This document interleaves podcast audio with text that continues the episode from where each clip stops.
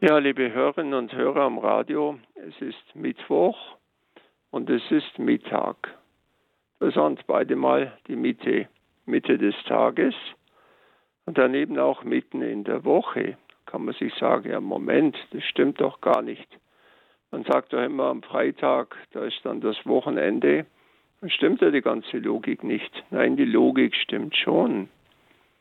Wenn die Woche mit dem Tag der Auferstehung beginnt, mit dem Sonntag, dann ist jetzt Mittwoch 12 Uhr genau die Mitte dieser Woche. Ganz einfach. Darum stimmt es. Warum heißt es der Mittwoch eigentlich Mittwoch? Naja, das war so eine Überlegung. Als das Christentum in unsere Ecke kam nach Germanien, die Germanen, die ihre eigenen Götter hatten, nannten den Tag, der eigentlich der vierte der Woche war, den Wotanstag, nach, dem, nach ihrem Gott Wotan.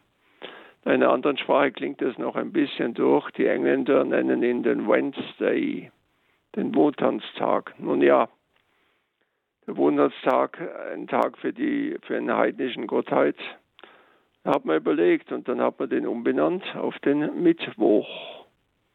Die, die Bezeichnung, die sich bis heute durchgesetzt hat. Man redet selbstverständlich vom Mittwoch. Man brachte den Tag dann auch in Zusammenhang mit dem Verrat des Judas. Und darum gibt es auch Menschen oder auch Gruppen, die am Mittwoch und am Freitag fasten. Mittwoch wegen des Verrates, Freitag wegen des Todes Jesu. Und so hat man langsam dafür gesorgt, dass der Wohltanztag vergessen wird, Mitte der Woche. Auf der anderen Seite ist es gut, wenn man schon an, in der Mitte der Woche steht, dass man vielleicht auch aufs Ende schaut, wie im Fußball. Wenn man die Mitte des Spiels hat, ist gleich Halbzeit, dann denkt man auch ein bisschen vorwärts, wird zum Ende sein. Das tun wir als Gläubige auch. Mitten wir im Leben sind, mit dem Tod umfangen, heißt es auch in einem Kirchenlied, das man früher mal gesungen hat. Warum soll man jetzt dann depressiv werden? Nein, aber man soll realistisch sein. Und darum hat ein Heiliger sich immer mehr ins Bewusstsein geschoben, nämlich der heilige Josef. Laut der Überlieferung war Jesus ja beim Sterben des Josef mit dabei, hat ihn begleitet und so denkt man an den heiligen Josef, wenn es darum geht, den Willen Gottes anzunehmen, aber auch gut vorbereitet zu sein. Liebe Gläubige, vor einer Woche war aller Heiligen. Damit verband sich sehr häufig die Segnung der Gräber auf dem Friedhof. Das ist jetzt eine Woche her.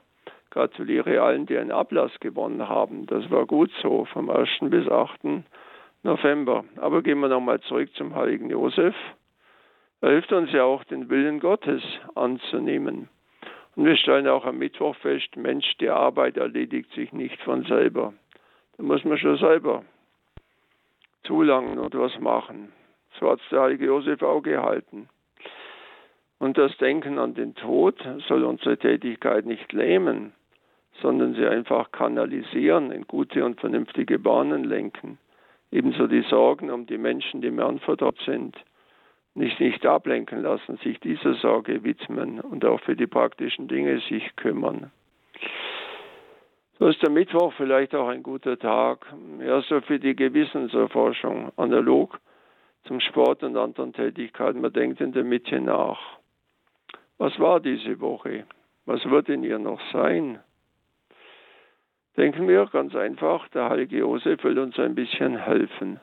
Am mitten in der Woche die Mitte unserer Tätigkeit nicht aus dem Blick zu bekommen. Gut, dass wir keinen heidnischen Gott mehr haben, den wir heute verehren dürfen, sollen, müssen, können, sondern den heiligen Josef, der uns sagt, bleibt dran. Jetzt auch in der zweiten Halbzeit. Denke immer vom Ende her, was ist in diesen Tagen wichtig. Dazu möge der Herr uns segnen, uns viel Heiligen Geist senden für all das. Der Herr sei mit euch. Und mit deinem Geiste. Die Fürsprache Heiligen Josef und alle Engel und Heiligen segne euch alle, der dreifaltige Gott, der Vater, der Sohn und der Heilige Geist. Amen. In allen einen guten und gesegneten Tag. Gelobt sei Jesus Christus. In Ewigkeit. Amen.